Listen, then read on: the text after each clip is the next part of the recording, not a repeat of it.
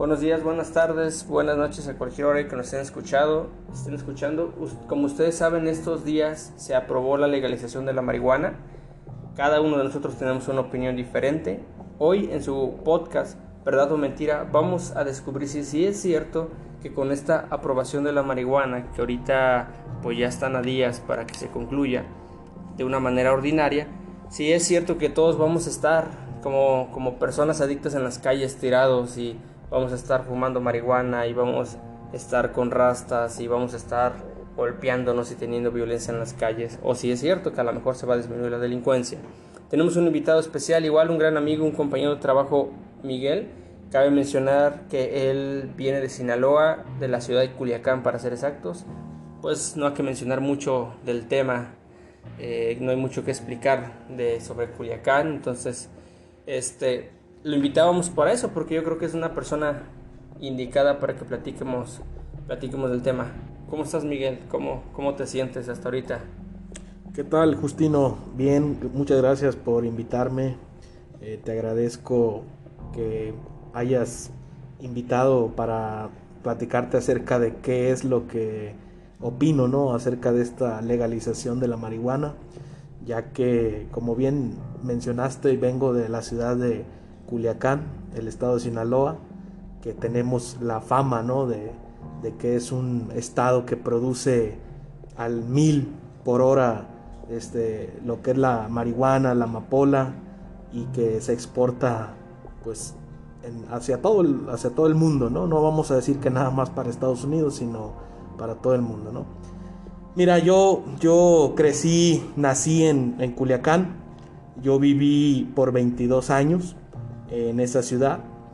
Lo que sí te puedo comentar es que mi infancia, eh, mis amigos, el barrio la colonia donde yo crecí, pues se transpiraba, ¿no? El, lo que es el, el manejo, la distribución, venta de drogas, armas. Era triste, ¿no? Salir con tus, con tus amigos a la calle y pues allá es muy común que salgas a jugar béisbol a la calle, eh, estamos, estamos todos los niños jugando y pues de repente no te empieza a dar un olor medio raro, un olor característico de, pues, de hierba, ¿no? Entonces es común que, que, los papás allá, cuando yo estaba chico, te estoy hablando de unos 6, 7 años de edad, pues nos decían, hijos, métanse a la casa, este, están quemando basura. Pero pues la realidad no era que estaban quemando basura, sino que pues la gente empezaba a fumar marihuana, empezaba a consumirla en la calle regularmente. Eh, me acuerdo que eran gente de bajos recursos, que eran personas a las que las tenían como marginados, ¿verdad? Pero, oh, oh, oh realidad, cómo cambian las cosas. Hoy en día veo que los jóvenes pues, de dinero, ¿no? Los jóvenes que tienen un estatus económico de nivel medio hacia arriba, que, le podemos decir un nivel alto, pues ahora ellos son los que consumen esta, esta hierba, ¿no? Esta, esta maravillosa, como le dicen, eh, hierba o, o, la marihuana o producto medicinal. Lo que yo sí te puedo decir es que, mira, yo estoy en total desacuerdo en que la hayan legalizado. Ahora le vamos a permitir a nuestra juventud, a nuestros niños de, secundaria, pues sabes qué, pues mi amigo me, dijo que le diera un, fume y como ya es legal, pues vamos a comprar, ¿no? Entonces yo creo que, eso de haber legalizado pues, es una muy mala idea para mí, ¿no? Como dices, hay personas que creen que fue lo más correcto, que la hayan legalizado pero simplemente si nosotros vamos a analizar datos, este, Justino, y voy a poner un ejemplo eh, palpable, no me voy a ir hacia los Estados Unidos, ¿no? Sino es muy famoso Holanda, ese país europeo donde tienen años de haber legalizado el consumo de drogas y no nos vamos a ir por, por siendo específicos, sino más bien vámonos por el, exactamente por la marihuana. Entonces allá los jóvenes, eh, ¿sabes qué? Que te digan tus hijos, ¿sabes qué papá? ¿Sabes qué mamá? Voy a ir con mis compañeros o mis amigos porque tenemos ganas de ir a fumar un cigarro de marihuana. O tenemos ganas de ir a comer un, una rebanada de pie. Un, un famoso brownie de marihuana. Y como a las 2, 3 horas regresen tus hijos, ¿no? Que todos alucinados, eh, ya no saben ni, ni cómo se llaman, eh, después se les va a hacer una adicción y tristemente esas personas, ¿qué van a hacer con ellas, Justino?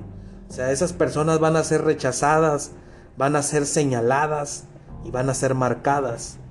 Eh, yo creo que si a eso le estamos apostando aquí en México, creo que yo no estoy en, en favor de esa, de esa aprobación, ¿no?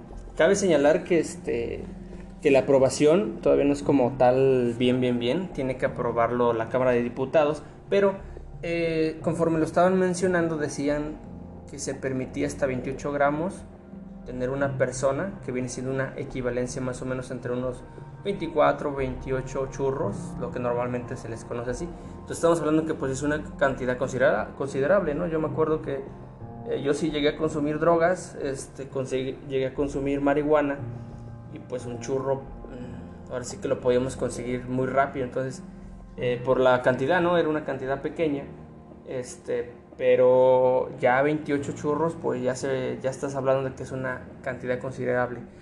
Ahorita como comentaba Miguel, hay personas que no, no están de acuerdo, hay personas que sí, algunos le ven el objetivo medicinal, pero al final de cuentas pues todos tenemos un derecho de opinión, ¿no? Lo que sí cabe mencionar es que ante tanto prejuicio, tanta persecución, pues podemos encontrarle el lado bueno. Ahorita vamos a platicar del lado bueno que pudiéramos encontrarle a las cosas y posteriormente, ya ahorita un poquito más adelante, vamos a platicar el lado malo.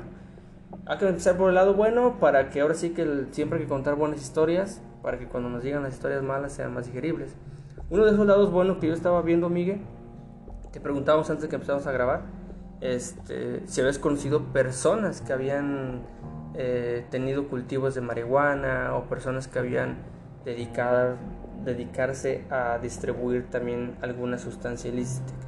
Hay personas, por ejemplo, estaba viendo algunos documentales eh, en, en las sierras de Guerrero o Oaxaca, de que son agricultores, que son personas que a veces no les queda de otra más que sembrar porque es lo único que se da la mejor en las tierras, porque es lo único que se puede, que lo, que lo pueden distribuir o que se deja mayor ganancia. Pero aún así, todos, a veces esas personas llegan a ser hasta esclavizadas por grupos organizados, no vamos a mencionar nombres, este, por grupos ya más grandes que a muchas de las veces les pagan también a muy bajo costo pues su producto, ¿no? Porque al final de cuentas son agricultores, son personas del campo, son personas que a lo mejor no están buscando un daño sino salir adelante. Entonces, ahorita con la legalización, pues ya se abrió una industria como la industria del tabaco, la industria del alcohol, y pudiera ser que aquellas personas que están trabajando en el campo con la marihuana, pues pudieran tener mayores oportunidades. ¿Por qué? Porque ya pudieran vender a lo mejor de una manera eh, más controlada a alguna empresa. Que claro, no va a ser una empresa que esté creando un agricultor allá en la sierra, no, o sea, va a haber una empresa que ya tiene pues aquí chanchullo, ya tiene aquí su, su mordida en el gobierno, que va a ser una empresa a lo mejor ya grande y después vamos a ver una marca registrada. Y siempre va a existir esa represión a la agricultura, pero yo creo que sí va a ser también de grande oportunidad a algunas personas, una mejor oportunidad de vida, una mejor oportunidad de obtener ingresos, porque si llega el ejército, por ejemplo, esos cultivos, pues los detienen a ellos, nunca van a agarrar a un cabecilla, nunca van a agarrar a un líder de alguna organización. Más sin en cambio, si los agricultores, pues a lo mejor sin deberla, sin temerla, pues son los, los más afectados. Es un sector que a lo mejor se ve muy afectado, muy perseguido y a veces lo único que, que están buscando pues es, es tratar de, de, salir adelante tratándolo de, en sus cultivos de, de marihuana, amapola bueno, está, la amapola pues no es legal, pero la, la marihuana sí. ¿Cómo es ese aspecto, este, Miguel? Digo, tú viviste en, en, Culiacán, tú ahora que conociste a gente que, que la cultivó, tú nos puedes platicar, ¿no? ¿Sabes que Tienes razón porque yo conozco a tal señor que, que le pasaba esto y otro. Pues mira, eh, yo te voy a decir algo de forma resumida, este, Justino. Mis amigos de la infancia con los que crecí y que lamentablemente se dedicaron a ese negocio de la distribución de, la marihuana en ese, en ese tiempo, ninguno llegó a pasar de los 26, 27 años. Fueron, pues los fueron este, aniquilando este, de uno por uno, ¿no? Algunos a los 17, otros a los 19, 20, 22, 25 y a lo mucho 27 años vivió mi, mi amigo de, que más vivió, ¿no? Entonces, yo creo que no lo considero un buen negocio. Ellos, como, como dices tú, ¿no? A lo mejor lo verían como una fuente de empleo, que se en su momento sí les redituó o les dio a ganar este, pues bastante dinero, ¿no? Eran muchachos que, ¿cómo te explicas tú? Que un muchacho de 20 años, 22 años, traiga una camioneta Lobo, una Silverado, este, cuatro puertas con, con estéreo, este, que esos estéreos yo creo que en aquel entonces andaban como en 6 mil pesos. Eh, eran muchachos jóvenes pues que se sentían soñados, ¿no? Y, tristemente pues ninguno llegó a pasar de los 27 años, o sea, tristemente eh, nadie se llegó a convertir en un adulto eh, respetable, ¿no? Eh, por eso te digo, para mí no, no, no, no lo veo como una oportunidad de que ay, los agricultores ahora sí va a ser legal, este, vamos a sembrar marihuana como si fuéramos a sembrar frijoles, ¿no? O como si fuéramos a sembrar trigo. Entonces, efectivamente, ¿no? Dices eh, lo que comentaste, a lo mejor algún grupo delictivo, no vamos a, decir nombres para no caer este, en un señalamiento, pero quizás se vieron obligados o forzados, ¿no? A, ¿sabes qué? Tienes tierras fértiles, tienes tu, tierra sirve para sembrar esta marihuanita, este, por favor, y si no quieres, pues te vamos a, a dar suelo, ¿no? O a dar piso. Eh, Tristemente, te lo digo, en esa colonia donde yo crecí, se distribuía y se vendía mucha droga. Eh, era triste, era triste cuando yo tenía mis 15 años, 17 años, pues escuchar, ¿no? Oye, ¿sabes qué? Pues mataron a, fulano, mataron a Paco, mataron a, a, Ulises, este, y eran muchachos pues que tenían a lo mejor un futuro este, prometedor. prometedor, ¿verdad? Que, que, que a lo mejor ellos también hubieran triunfado si se hubieran dedicado al, camino pues del bueno, de, que hubieran estudiado, igual pudieron haber estudiado derecho, hubieron, pudieron haber estudiado ingenieros, no lo sé, y quizás nos hubiera eh, batallado, hubiéramos tardado un poquito en conseguir las cosas, ¿no? Pero afortunadamente digo, yo fui, yo, yo, yo fui testigo de cómo fueron, cómo fueron siendo acribillados esos muchachos, y te lo digo, en mi, en mi perspectiva personal, no lo considero un buen negocio.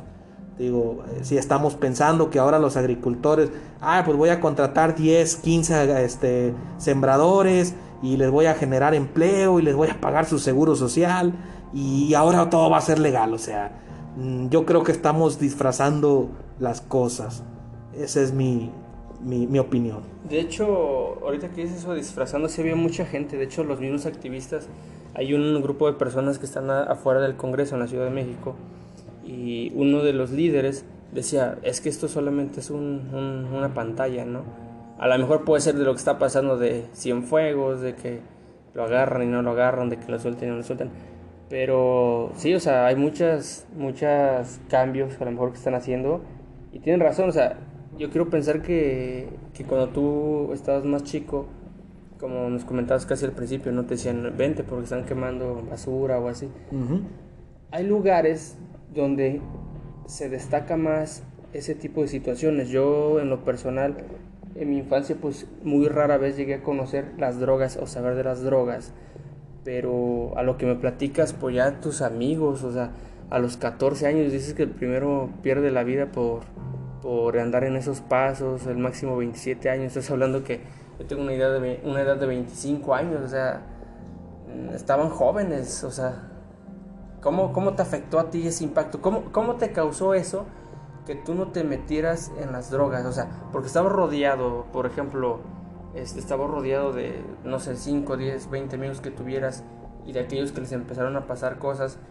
Hubo algunos que a lo mejor dijeron, no, hasta aquí pausa y yo me dedico a otra cosa o mejor ahí muere y hay otros que a lo mejor le siguieron, pero a ti en lo personal, ¿cómo te, te afectó o cómo decides mejor dedicarte a otra cosa, no irte por ese camino y no, no, involucrarte en el mundo de las, de las drogas?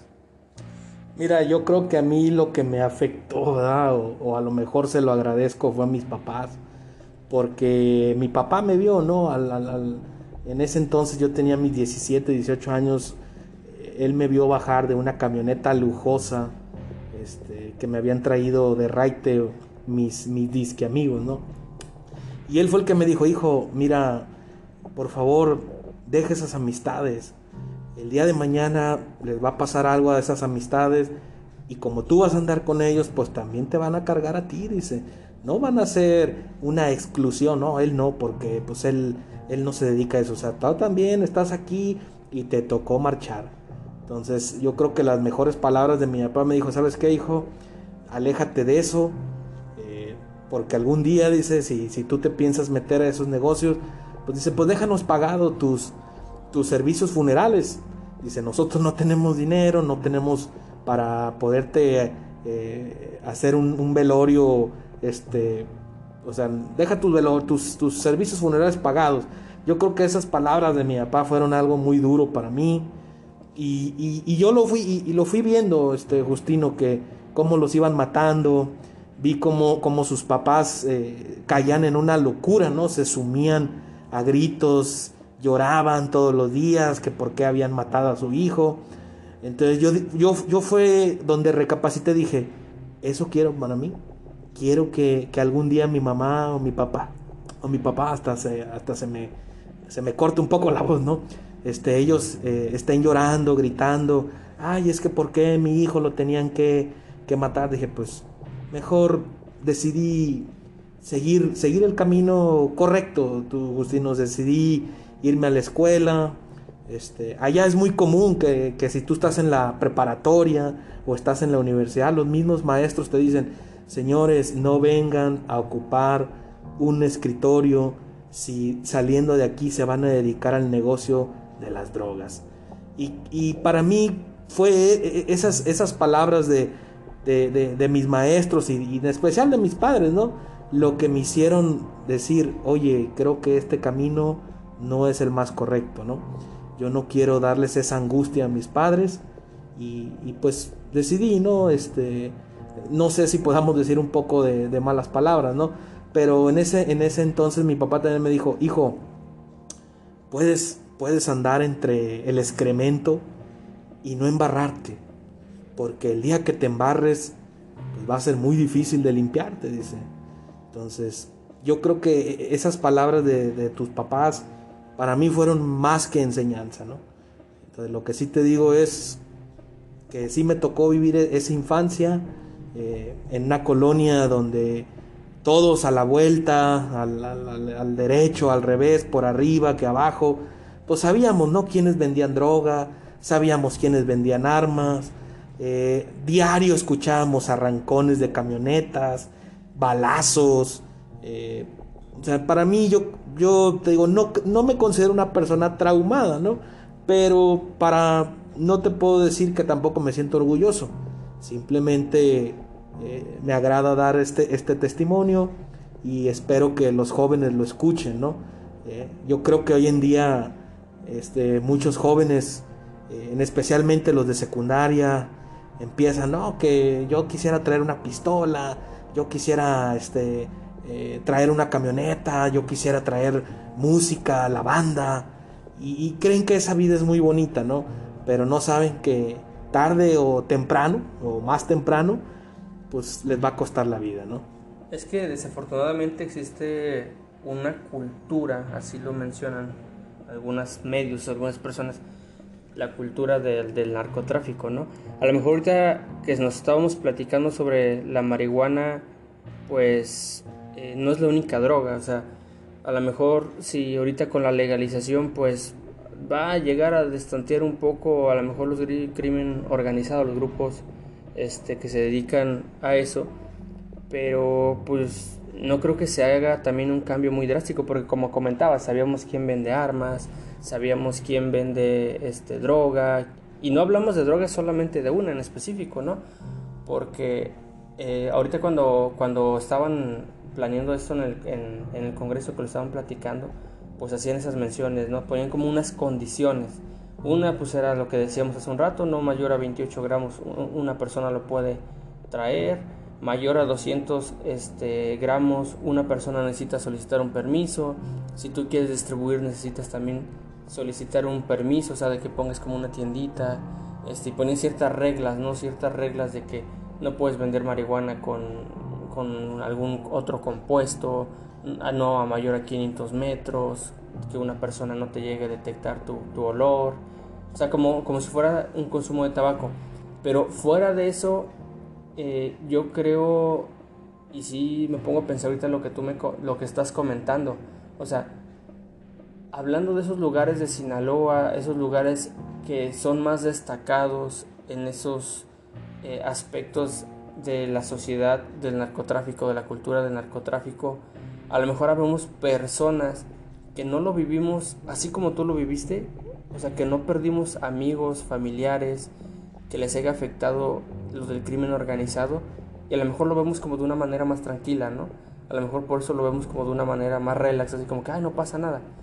Pero en tu caso, o sea, lo que, lo que tú comentas ahorita, yo creo que hay personas que han visto más cosas, porque ahorita todas las personas que han consumido, porque yo llegué a consumir también drogas, llegué a consumir también este, marihuana, eh, las llegas a obtener, pero nunca te pones a pensar cómo la obtuviste, qué, qué pasó atrás. Entonces, si te pones a pensar, pues atrás de toda esa droga, atrás de esas eh, cosas ilícitas, pues hay vidas de por medio, ¿no? Hay vidas de muchas personas, hay vidas de hijos, hay vidas de papás, hay vidas de, familiares, de seres queridos. En este caso, pues como tú dices, ahorita los jóvenes están tratando de seguir una cultura de rebeldía, una cultura de, tú decías la banda, de esto, pero es raro, por ejemplo, cuando escuchamos un corrido, nos hablan de las hazañas, de lo que pasó en las calles, pero es raro que un corrido nos hable de lo que se está perdiendo, o sea, de, de cómo una mamá está llorando, de cómo un papá está llorando, de cómo eh, una viuda está, de cómo unos huérfanos, porque si nos ponemos a pensar en otro aspecto, pues es rudo, es cruda también esa realidad, ¿no? O sea, tú ahorita me platicas esto y, y yo sí tuve amigos o tengo amigos que han perdido la vida, pero no fue a lo mejor tan, tan drástico en ese aspecto de que sepas que lo mataron por, por esto y que a lo mejor podía vivir más.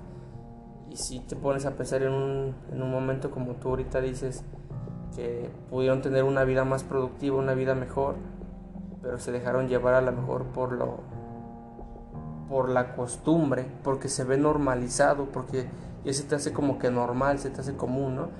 Porque cuando vives en Culiacán si notaste una diferencia de cuando te, vives en Culiacán y te llegas a venir a, estos lugares, ¿no? O sea, si, si, viste como una minoría de, a lo mejor en delincuencia o a lo mejor en, en la cultura de, del narcotráfico. ¿O cómo lo notaste tú? Fíjate que, te digo, yo, yo viví en una colonia o crecí en una colonia nivel bajo, ¿no? No, no voy a decir que allá en Culiacán vivía en una colonia de, nivel alto o rica, ¿no? Yo crecí en una colonia nivel bajo, es una colonia populachona y, te digo, pues allá era muy común que sobraba, ¿no? Llegaba el amiguito, eh, fíjense que traigo un, un churro de marihuana Allá le, allá le dicen, este, traigo un churro de marihuana, un churro de mota, no sé este, cómo lo conozcas tú. Entonces, yo tenía unos 10 años cuando, cuando vi que empezaron a fumarla y empezó a pestar, ¿no? Empezó a pestar un olor muy diferente a un tabaco, porque pues uno reconoce, ¿no? Luego, luego el olor del tabaco, no sobra que algún familiar, un tío, tía, pues fume fume un tabaco y, se te graba en el cerebro el, olor del tabaco, ¿no?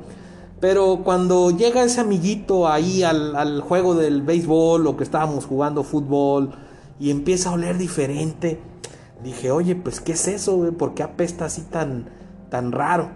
No, pues es que es un, es un cigarro de marihuana y ya, ¿no? Empieza y quieren, quieren, pruébenlo, pruébenlo. Entonces, yo, yo tenía mis, mis, mis, mis 10, 11 años y te digo, pues para mí me daba miedo, ¿no? Llegar a, mi casa y, y, oloroso a, ese, a ese tabaco, a ese olor, pues se, yo sabía que mi papá o mi mamá iban a decir, oye, pues ¿dónde andabas? ¿Con quién estuviste? Huele, andas todo apestoso, este, a nosotros nos vas a engañar, ¿no? Entonces, eh, yo empecé a ver unos comportamientos extraños en esos muchachos, eh, algunos se quedaban tirados, algunos se quedaban dormidos, sentados, eh, algunos empezaban este, a reírse por sí solos, empezaba, miraba que se les ponían los ojos rojos. Y, te digo, pues yo dije, pues eso no es bueno, ¿no? Uno, uno como niño dices, pues eso no es bueno. y creas o no, Justino, pues te impregnabas, ¿no? Te, me impregnaba de ese olor. Y cuando llegué a mi casa ese día, pues Luego, luego, mis padres, hey, ¿dónde anduviste? ¿Por qué andas oliendo a eso? Y de seguro te dieron a probar.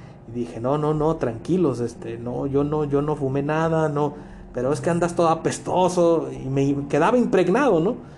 Entonces, lo que sí puedo decir es, eh, siempre la droga, alguien te la va a ofrecer un amigo, una amistad, un conocido que llega allí, con, que convive contigo al día a día oye, pruébenlo, mira, este, se siente bien, bien chingón.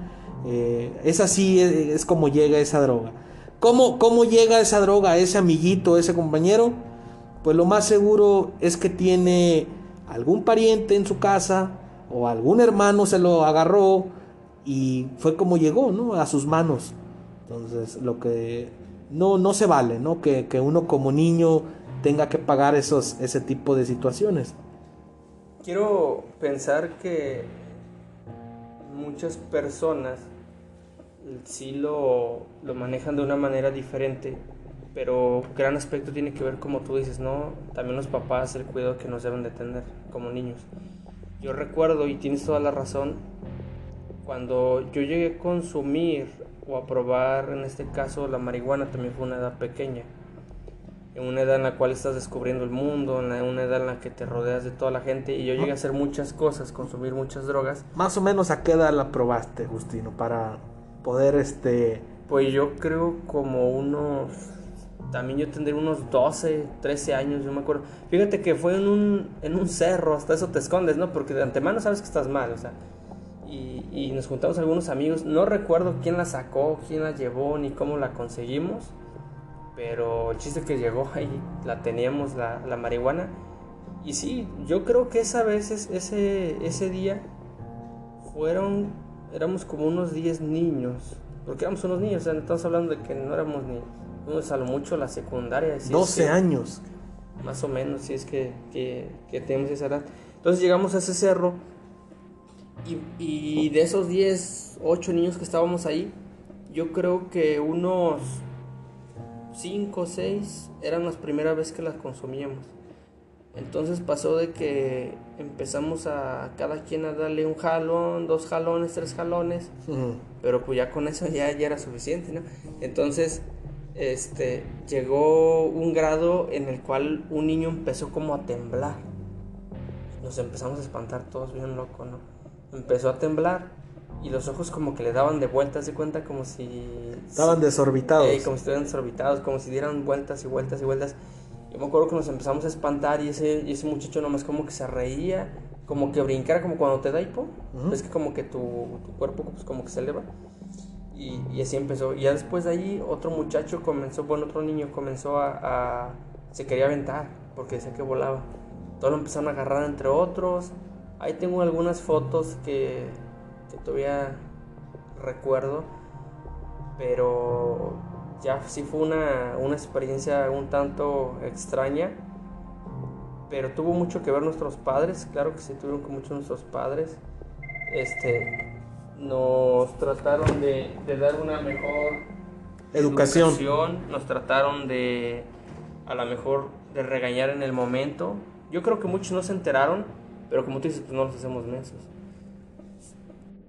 Entonces sí tiene que ver mucho la, la, educación que nos dan y el cuidado también que nos dan nuestros, nuestros papás. Pero tú qué le pudieras dar de consejo a los jóvenes si llegaran a escuchar ahorita. Mira, este, qué bueno que tocas esa parte, Justino. Te, te felicito y te lo agradezco. Yo lo que les recomiendo a los niños a los jóvenes y los adultos, ¿no? Es que no consuman drogas, niños, muchachos, jóvenes. Créanme, es muy feo, es muy feo llegar a un empleo y que, ¿sabes qué? Te vamos a sacar muestra de sangre, de orina y consumes drogas. No, no consumo.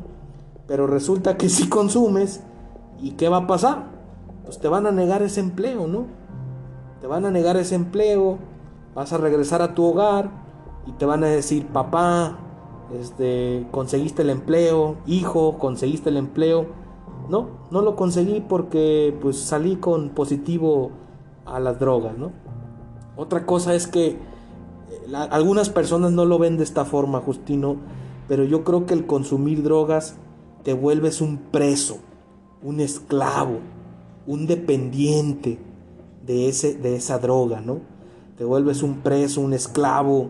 Eh, mi, mi, te digo, es triste, un, un de, ya cuando yo tenía mis 15, 16 años, llegó un, un, pues una, una, familia, ¿no? venían de Mazatlán y que Mazatlán está a tres horas, tres horas y media de, de Culiacán, un puerto.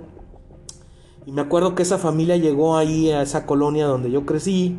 Y pues es típico, ¿no? Es típico que el muchachito sale a la calle, empiezas a convivir, empiezas a platicar. Y ese muchachito tenía sus 15 años. Te digo, yo también tenía mis 15, 16 años. Y no me vas a creer. Le dieron a probar las drogas y terminó volviéndose loco. De 16 años. Yo no sé qué le pasó en su cerebro, no sé qué le pasó en su cabecita. Y el muchacho quedó loco. Quedó loco. Los papás enfurecidos en la colonia, que por qué habían hecho eso con su hijo.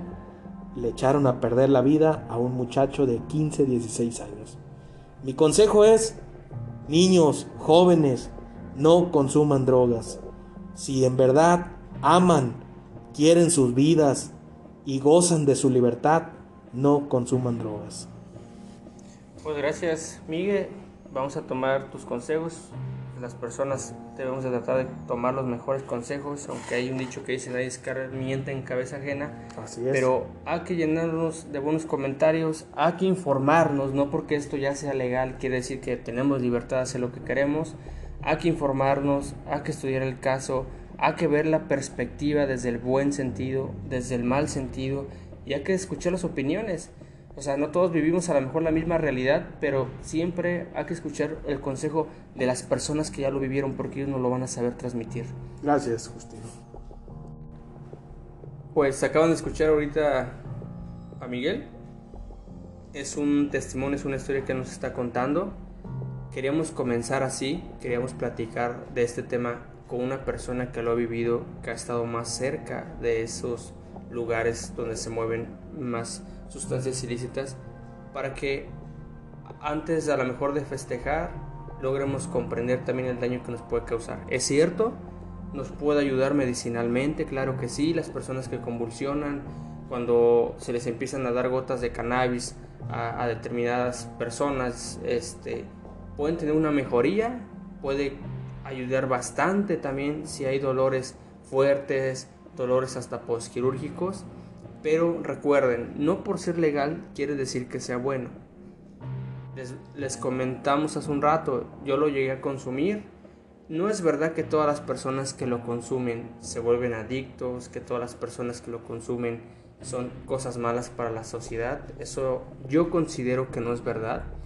Pero si hay un gran, un gran pausa entre algunas personas que logran controlarlo y algunas personas que no. Ahorita en esta práctica generalizamos de todas las drogas. Hay drogas dóciles, como lo viene siendo ahorita enfocándonos al tema de la marihuana, que son drogas dóciles, pero aún así vuelvo a repetir, no son drogas eh, que te vayan a beneficiar específicamente para una mejor vida. ¿Por qué digo esto si antes dije que se ayuda medicinalmente? Sí, pero es porque ya está controlado, porque ya está analizado, porque viene de un laboratorio que lo preparó, que extrajo exactamente la sustancia para que lo puedas controlar.